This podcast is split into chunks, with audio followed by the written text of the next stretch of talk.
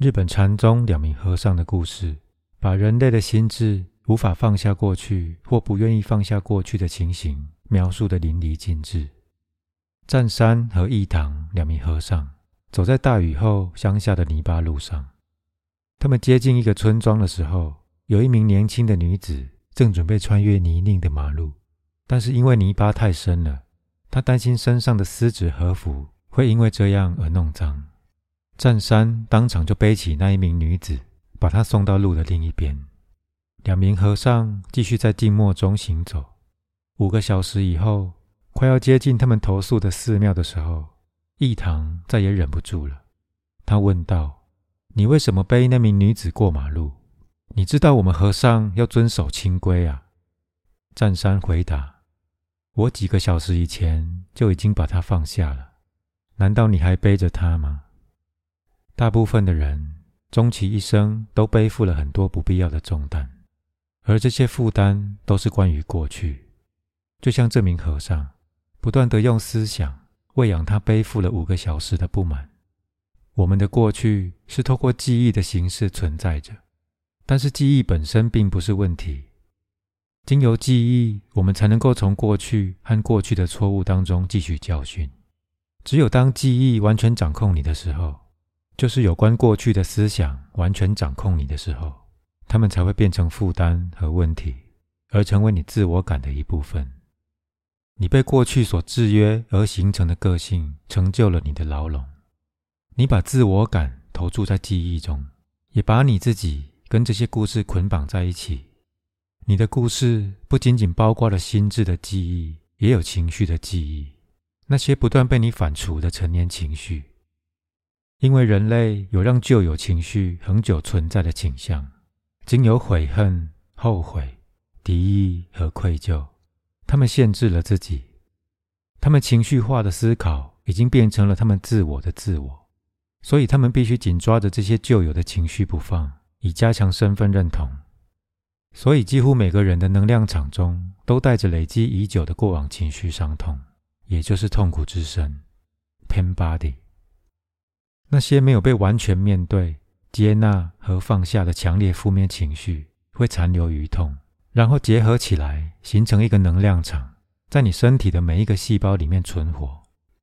它不仅仅包括了童年时候的痛苦，还有后来在青少年和成人时期加诸其上的痛苦情绪，而这些大部分都是小我的声音所创造的。当虚假的自我感是你生活的基础的时候。这种情绪上的痛苦就会成为你生活中不可避免的伴侣。这个在每个人之中存活的能量场，是由陈旧却仍然十分活跃的情绪所组成的。它就是痛苦之身。人类其实继承了许多过去历史上所受的痛苦，包括持续不断的种族战争、奴役、掠夺、强暴、虐待，还有其他形式的暴力。这些痛苦还是存留在人类集体的心灵当中，而且每天都还在不断的增加。只要你收看今晚的新闻，或是看一下人际关系之间上演的戏码，就能得到印证。人类集体的痛苦之声，很可能已经编入每个人的 DNA 里面了。虽然我们还没有在 DNA 里面找到它，你可以把它想象成一种心灵的寄生虫。痛苦之声是存活在大多数人之内的一种。半独立的能量形式，是一个由情绪所组成的实体。它有自己原始的智力，和狡猾的动物差不多。它的智力大部分应用在求取生存，和所有的生命形式一样。它需要定期的喂养，吸收新的能量，而它赖以为生的食物就是与它能够相应的能量，也就是说，和它振动频率类似的能量。任何痛苦的情绪经验都可以作为痛苦之身的食物，这就是为什么它会因为负面思想还有人际关系当中的戏剧事件而茁壮成长。痛苦之身对不幸是有引头的。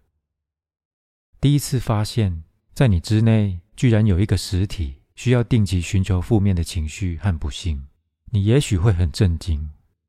在别人身上认出它比较容易。如果要在自己身上看到痛苦之神，你需要更多的觉知。一旦那种不快乐的情绪掌控了你，你不但不想停止，反而还想让其他人和你一样悲惨，好透过他们的负面情绪反应来当做是你的食物。在大部分的人里面，痛苦之身有分静止期和活跃期。当它静止的时候，你会很容易忘记你内在有一片沉重的乌云，或是有一座休眠的火山。这两种情形是根据你个别痛苦之身的能量场而定。静止期的长度因人而异，最常见的是几个星期，但也可能是几天或是几个月。一些罕见的例子当中，痛苦之身可以冬眠好几年，才被某一些事件触动而醒来。那痛苦之身是如何透过你的思想来茁壮成长呢？当痛苦之身感到饥饿的时候，就会从休眠的状态中苏醒，准备开始觅食；或者，他也可能在任何时间被某件事情给触发，突然之间，你的思绪就会变得极端负面。你可能没有办法察觉到，在那些负面思想蜂拥而至之前。一波负面情绪早已暗淡而沉重的心情，或是焦虑或暴怒的方式侵略了你的心智。所有的思想都是能量，而此刻痛苦之身正是以你思想的能量来当做是它的食物。但不是所有的思想都可以供它使用。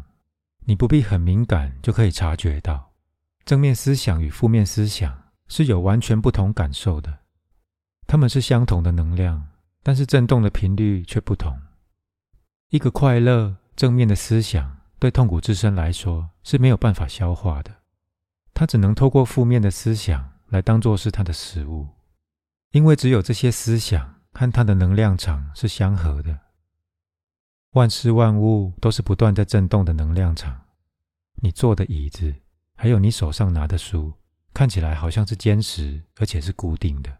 因为这是你的感官感知它们振动频率的方式，也就是说，分子、原子、电子、次原子粒子，它们不断振动，因而共同创造了你看起来是椅子、书本、树木或身体的东西。看起来像是物质的实体，实际上是能量以一种特定范围的频率在振动的结果。我举一个大概你每天都会经历的简单例子。也就是水的不同形态。我们认为的水就是化合物 H2O，每个水分子都是由两个氢原子和一个氧原子连接而成的。透过物理学，大家都知道，当温度下降的时候，固体的振动速度会变慢。反过来，只要温度升高，就能够加速振动。所以，当你把水放进冰箱的冷冻库里面，会发生什么事呢？你会让水分子的振动速度变慢，而变成固体，这就是我们所谓的冰块，固体的物质。